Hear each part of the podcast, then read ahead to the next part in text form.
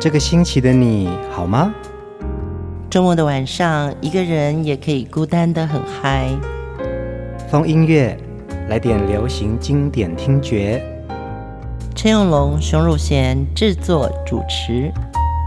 我们的相思在风里游走，谁想念谁？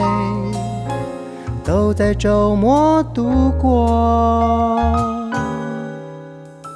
让我们陪你在歌里散心，要记得谢谢自己一下哦。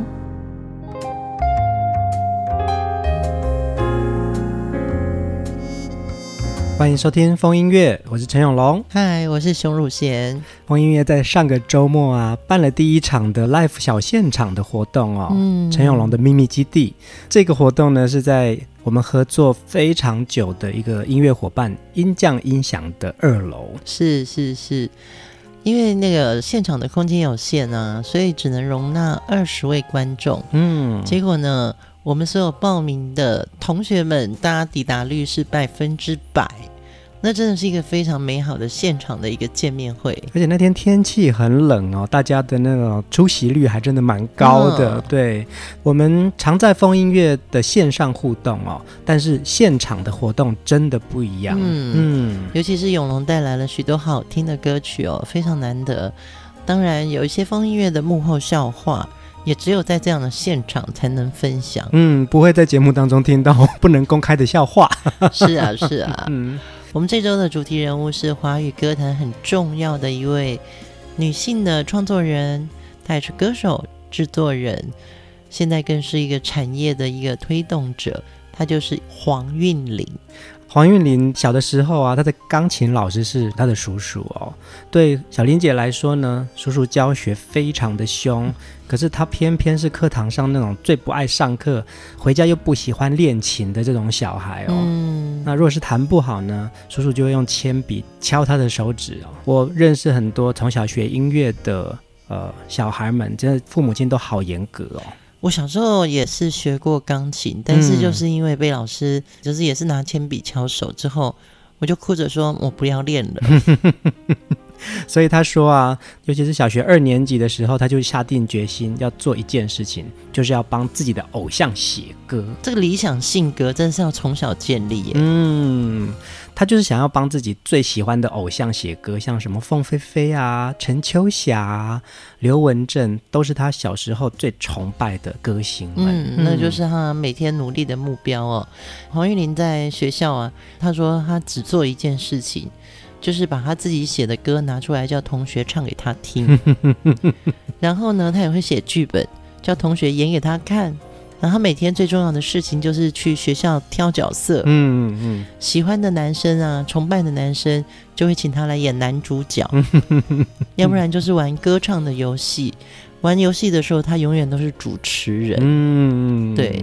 他说：“我一定要演一个，我是一个很重要的特别来宾。”他真的是从小就活在自己的音乐世界里面哦，嗯。那念国中的时候呢，他听到了金韵奖的唱片，听到前辈们像台照梅啊、施碧梧啊，还有李健富、李大哥他们，他很喜欢这样子的曲子哦。对对对，嗯，他觉得如果可以把自己创作的歌因此被发表的话，那是一件很棒的事情哎。对，我觉得他是因为有听到一些跟电视上的流行歌不一样的，嗯，然后才知道说哦。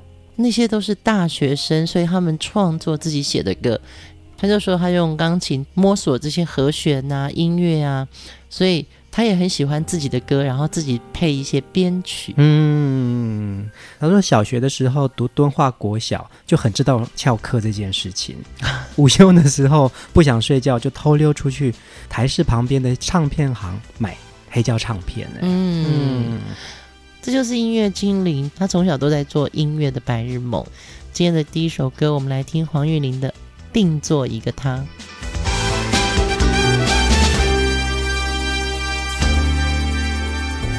不是我喜欢幻想，我的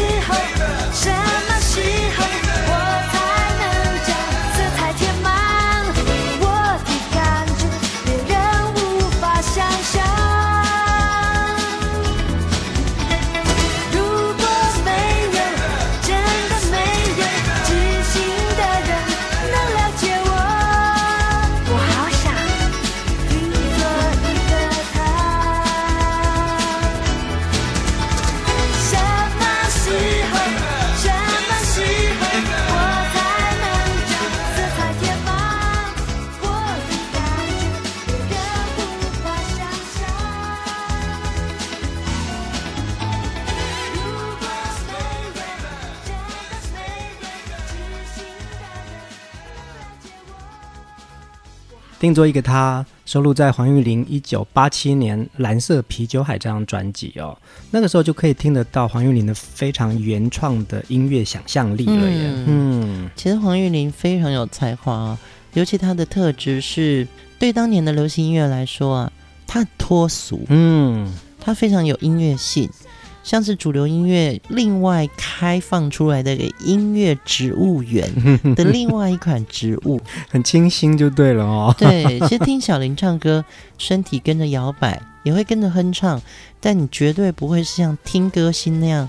以前的歌星就是唱的九弯十八拐，很能转音嘛。它就是另外一种表现方法，但是黄韵玲的表现方法就很有她自己独特的 key 味哈。对，有她的个性跟她的音乐章法。而且这首歌你有没有觉得啊？如果被偶像团体，例如说呃城市少女来演唱，也蛮有趣的哦，对，而且还可以加舞蹈那种感觉。对，可是黄韵玲的唱法就会是口气直直的，而且她有一种天真，那个天真好像跟当年的偶像团体来比的话，黄韵玲的原创性格大家就可以比得出来。哎，你知道这首歌的合音是谁吗？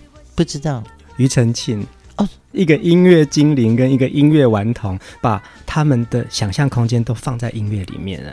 黄韵玲念国中以后呢，每个礼拜六都会去参加凤飞飞主持的《一道彩虹》的节目录影。哇塞，一道彩虹哎、嗯！对啊，你看像张飞、林敏然啊，还有那时候什么黄方正对 黄金五宝，对不对？其实他很早就开始想要往流行音乐界或者是娱乐圈。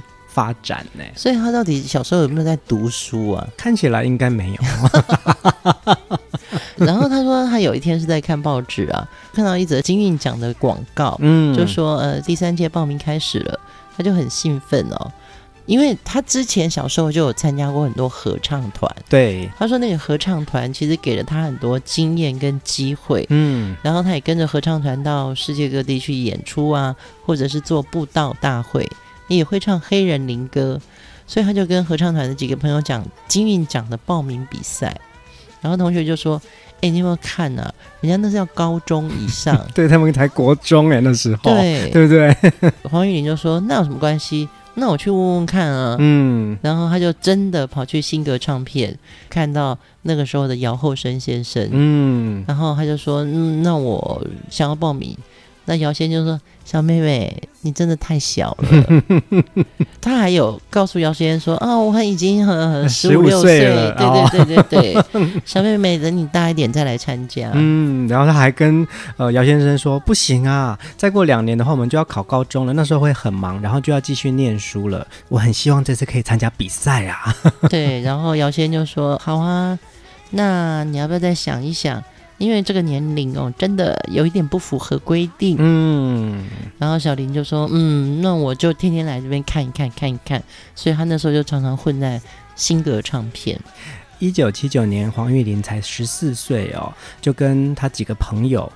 包含徐锦纯、黄珊珊、张瑞勋一起合组一个重唱组合，叫四小合唱团，就参加了第三届的金韵奖歌唱比赛，而且获得优胜。哎，对对对，还好他们找了另外三个人，他们如果找两个人的话，那这个名字也就不能听了。找了这四个人，所以这个每一个人都十四岁，加起来就已经超过报名资格了。哎，也有可能，对对，下次来问问看姚先。嗯，对，为什么那时候让他们报名成功？也因此，黄韵玲就踏入他的音乐世界里了。嗯，下一首歌我非常非常喜欢，而且因为当时有这首歌，原来流行歌可以写这样的歌名，喜欢你现在的样子。我就是喜欢你现在的样子，我就是喜欢你这样的脾气。又是善解人意，又是粗心大意。我就是喜欢你现在的样子，我真的喜欢你现在的样子，我真的喜欢你这样的任性。是千言万语，又是不说一句。我真的喜欢你现在的样子。不要轻易尝试任何改变，改变你现在所有的一切，因为我能再多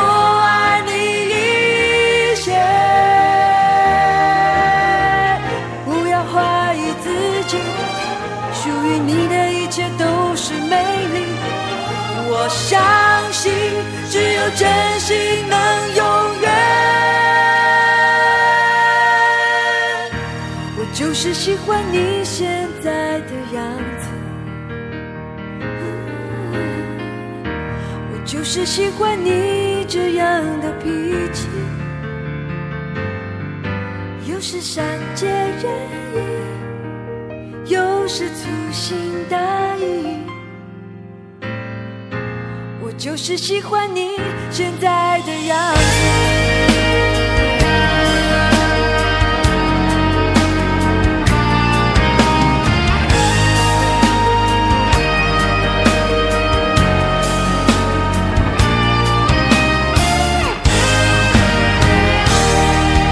不要轻易尝试任何改变，改变你现在所有的一切，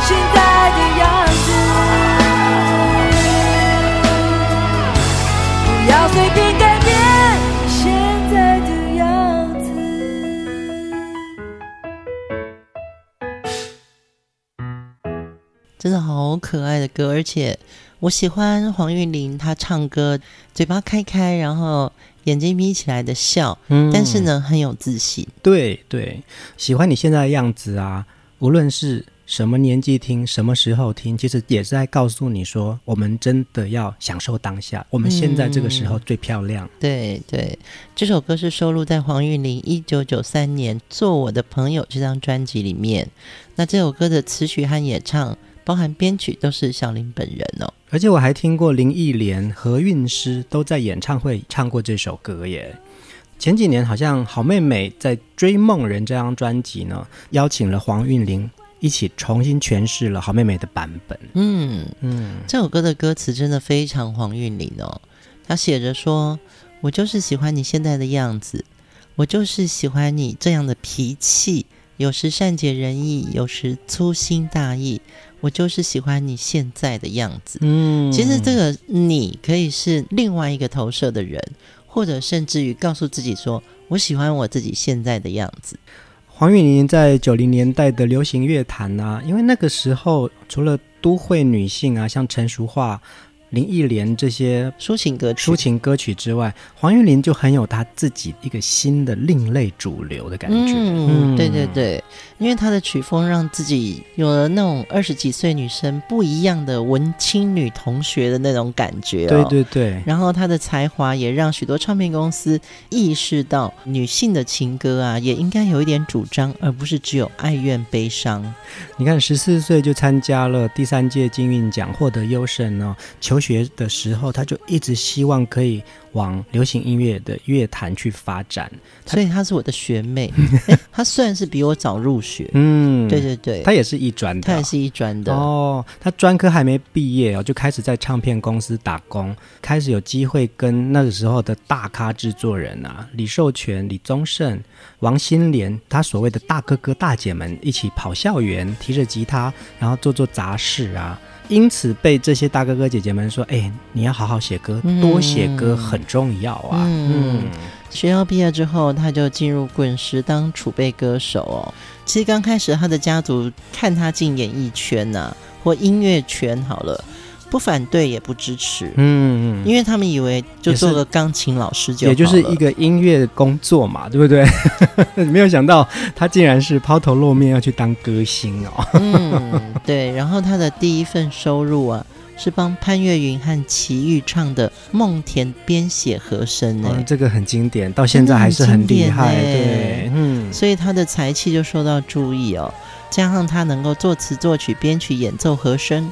所以他在一九八六年初试提升，在《快乐天堂》这张合辑当中，跟李宗盛合唱了《鲸》这首歌，鲸鱼的鲸哦。同一年呢，黄韵玲也就在滚石唱片出版了她的第一张个人专辑《忧伤男孩》。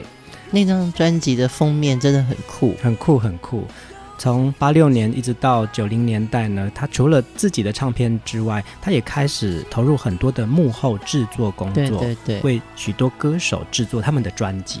嗯，对。我们先来听下一首歌，是他帮赵传写的一首。当年赵传的声音出来，我们就认识这个粗犷的男孩了，因为黄韵玲这首歌，我们来听。我很丑，可是我很温柔。每一个晚上，在的旷野，我是骄傲的巨人。每一个早晨，在浴室镜子前，却发现自己活在剃刀边缘，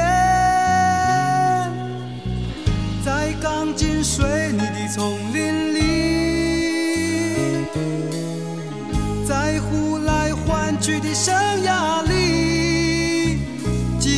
着梦想和现实之间的差距。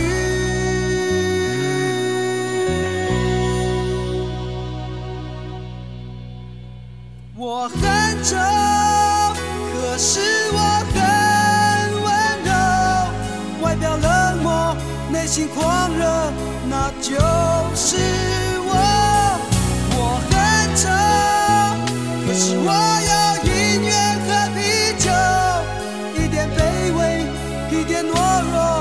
是从不退缩。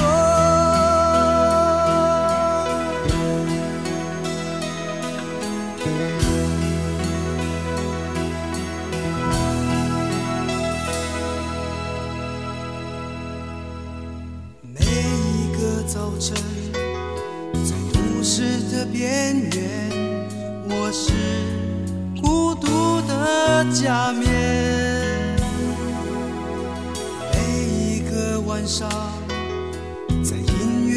狂野，却变成狂热嘶吼的巨人。在一望无际的舞台上。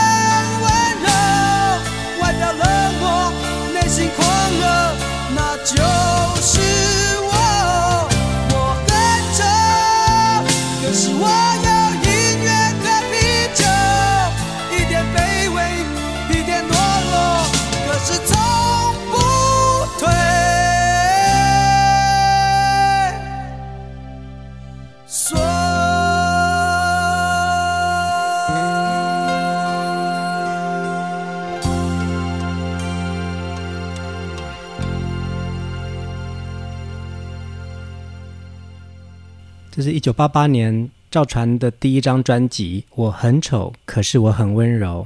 黄韵玲这个旋律呢，就让她成为主打歌。哎，你看，嗯，嗯其实小林自己的 key 啊，那个 range 没有那么宽，嗯，但也因为他弹钢琴，所以他可以把这个 range 高低起伏写的张力很大。没错，没错，弹钢琴就是这样，知道那个 range 多大。弹吉他有时候你并不一定可以把旋律起伏表现这么大，但是钢琴真的可以。耶，嗯。嗯这首歌也让赵传在歌坛一炮而红，哦。对对，真的，一炮而红。因为，嗯，当时滚石的歌名就是很怪啊。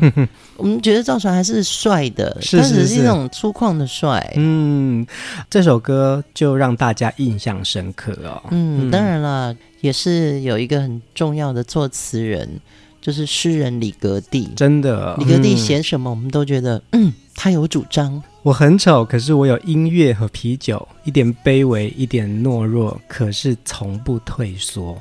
李格弟的词就是这么的有张力，然后再搭配着黄韵玲 range 很大的曲调哦，嗯、赵传呐喊的歌声又能够驾驭，就是可以打动到非常非常多的歌迷啊。这个东西就是我觉得好的音乐跟好的文学啊，你把它搭在一起，然后有一个好的声音跟好的编曲。整个去造就这首歌的话，你就会听到每一个早晨在都市的边缘，我是孤独的假面；每一个晚上在音乐的旷野，却变成狂热嘶吼的巨人。嗯，我觉得这个就是要好音乐跟文学的浓度，音乐的张力。赵传的声音，嗯，那首歌就变成了另外一个我们向往的宇宙，嗯，那宇宙里面有我们心里的声音，也有我们在面对现实人生里面扮演的各个角色。还有另外一个东西，就是其实李格弟是一个不按牌理出牌写文字的人，嗯，所以他可能并不是要针对某个旋律然后写一个词，然后可能并不一定会押韵，所以刚开始有这个词的时候呢，让谱曲的黄韵玲觉得说，哦，真的好难写哦，嗯。嗯，对，想了很久才把这个歌写出来。他说，跟有些作词人合作啊，会让你很放心，因为他们总会想把讲的画面给你。像李格弟这样子的一个呃文字创作者啊，他的文字风格就可以让人有用不一样的角度创造出一个新的局面。嗯、对对对，嗯，我觉得李格弟的文字跟那个想表达的能量，就跟一般的。像我自己也是作词人，嗯，但我真的很会用孤独跟寂寞两个字，就是通俗了。嗯，我觉得我就是属于通俗这一派的。嗯，看到李格弟的词，我真的就是会很向往像他那样写。嗯，对，李格弟就是下雨哦，对，李格弟就是下雨。对对对。对，下一首歌我们来听一首男女对唱曲哦，很特别哦，黄韵玲跟罗宏武一起合唱的《你是唯一》。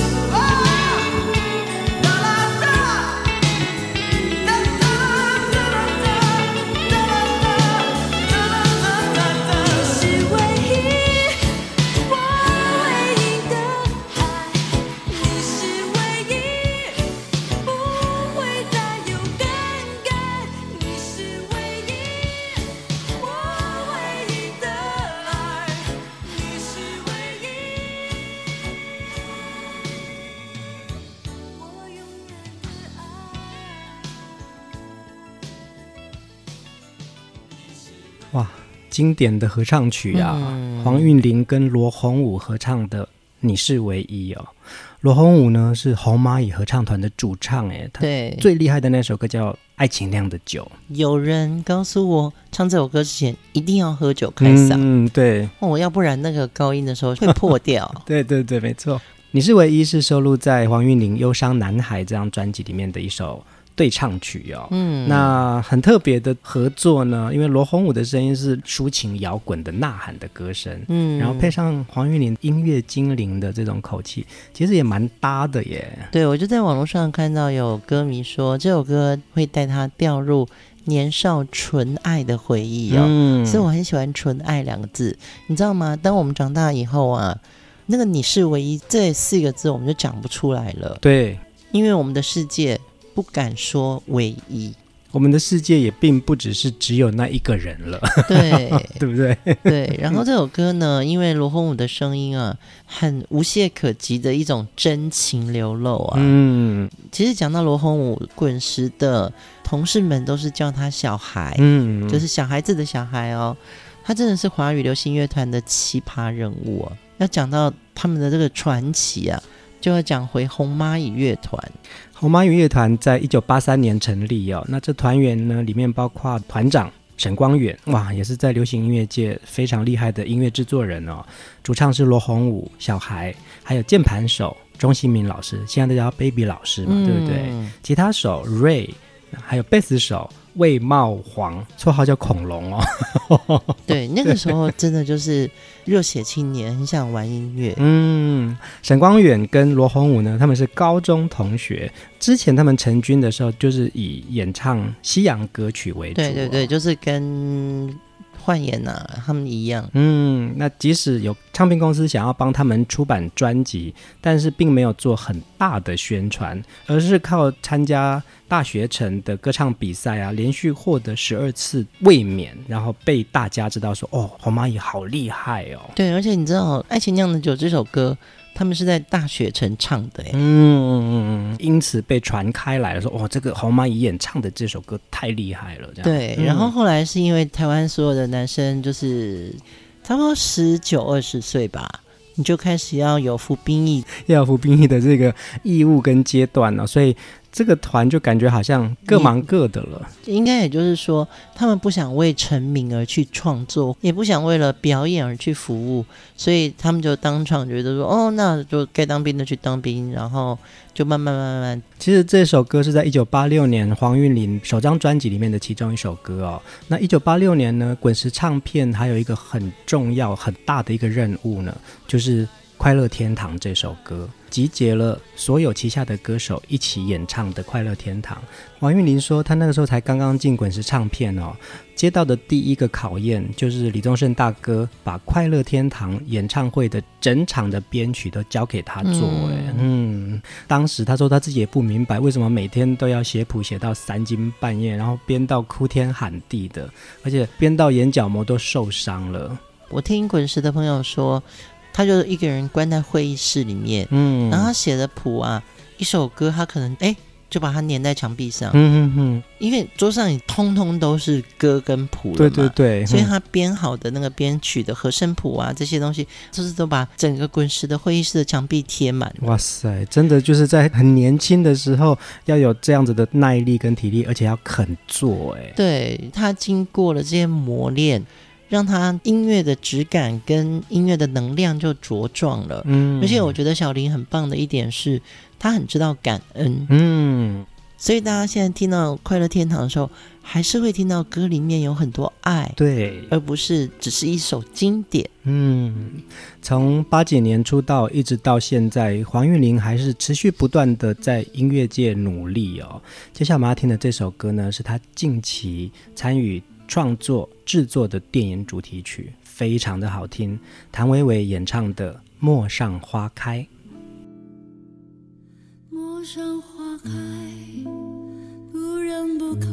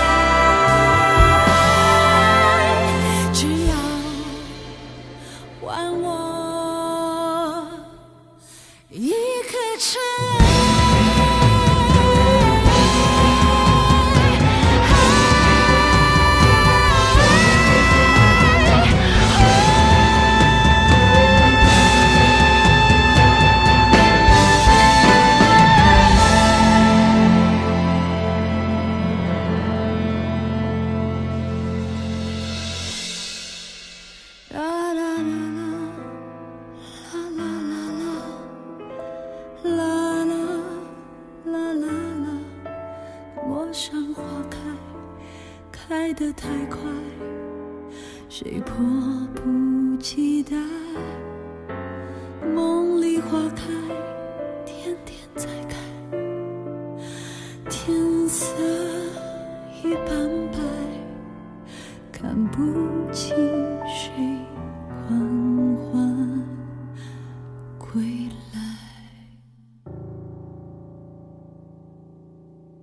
有时候一首歌之所以会种在我们的心里，天哪！我每次听到我都会觉得词怎么那么好，曲怎么那么好，嗯，然后都要听到最后一声那个钢琴的低音，这样噔。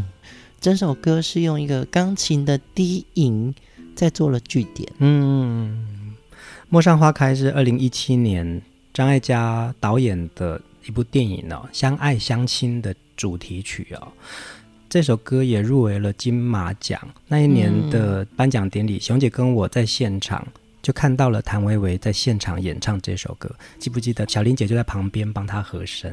嗯，我没有注意耶。对，感觉得到说，其实黄韵玲是多么的希望可以把一首歌献给大家，他就是愿意做一个和声的角色就可以了。哦，我觉得是，嗯，因为从校园歌曲走来的这些现在还在线上的华语歌坛的歌手们啊，他们不会在乎自己是唯一的主唱，或者说是，嗯，我是在旁边合音。嗯，因为我看过太多次的民歌演唱会啊，你知道吗？他们都是拿着麦克风，包含主持人的麦克风，他们都拿去，然后都在幕后都在幕后帮忙唱，对，对，帮忙唱合音。他们是真的很想 join 到这首歌里面。嗯，对，大家如果想要再多看一点幕后花絮，上个礼拜 Turbo 在南方二重唱的留言区放一则马世芳当年发的一个影片，嗯嗯，对，就是几个女生在民歌演唱会的后台，后台对不对？对，然后在那边练歌，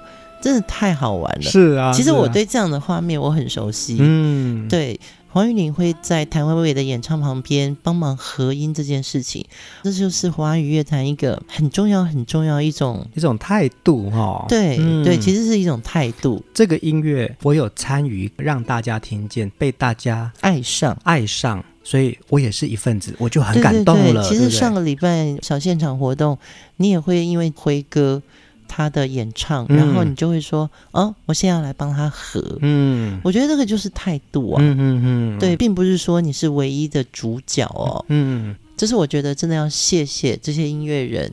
就有点像传承，嗯，对，就像你会记得金马奖的这个表演现场，是啊，是啊，嗯、因为我很感动，因为这是一个没有光的地方，对，我们都看到谭维维穿的很漂亮，唱的很好，对，光芒万丈哦，对不对？可是旁边其实有一个和声是小林姐，嗯嗯，对，其实我们这次在做黄韵玲这个主题的时候，我也找了很多小林过去的资料哦，看到一个访问哦，小林就有讲说。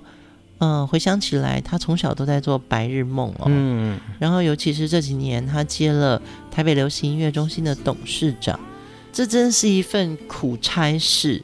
我一直觉得黄玉玲做得很好，很好。嗯，因为你非常知道，就是这样子的一个音乐推动者，谁做谁辛苦嘛，对不对？对。后来就看到《天下》杂志这篇文章，我觉得访问黄玉玲真的是写的很好。其实《天下》那时候也有问我，嗯哼哼，所以我想说，呃，这篇文章。怎么会有提到我？是因为我说谁做谁辛苦，是是是，对，因为北流是台湾的第一个音乐中心哦，真的要去协调很多方面的事情。但我觉得黄玉玲的理想是非常好的，嗯，就是他说。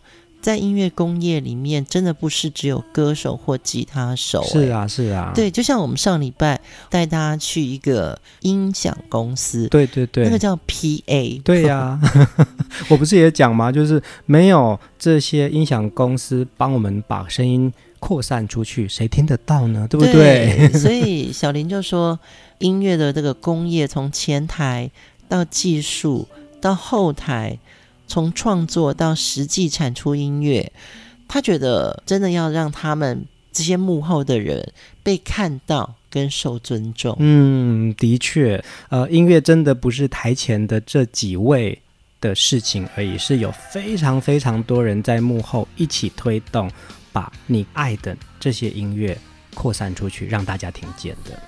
这篇访问里面很好玩哦，他说他从幼稚园到小学的时候啊，他每天都认真的进行的任务就是拿起电话打到唱片公司，因为他相信这样电话拨下去，总有一天电话另外一头接起的人会是。刘文正，他的偶像，他会接到他偶像的电话就对了啦。其实我跟你讲，我小时候也常常打电话去电视台。哎，这篇文章非常的棒哦，我们可以分享在留言区，让大家好好了解黄韵玲。嗯，但是呢，我们现在留言的这个连结哦，他只能看到前段的文章，你呢往下滑，用你的社群平台账号进去阅读全文。嗯。今天晚上的最后一首歌，非常有音乐精灵的想象力的《蓝色啤酒海》哦，是黄韵玲在一九八七年的第二张专辑。嗯，而且由于他的这个想象力跟执行力很强哦，所以这张专辑当初就是设定在夏天发行嘛。企划主题的时候，他们就跟海洋啊、啤酒啊这些清凉热闹的元素为基础哦，整个那个歌曲的形象。跟意象就出来了。这首歌等于是黄玉玲对于大众来说，不仅是认识她的名字，嗯，认识她的歌，甚至于独创的这种 image，对，音乐偶像，嗯，我觉得这首歌真的奠定了很强烈的一个基础。我们就先在歌声当中跟大家说晚安，下一集继续要来听黄韵玲的音乐想象力。晚安。一生是个夏天，我的我的小孩，Oh my little baby，啤酒变成地海，一杯可以喝一年。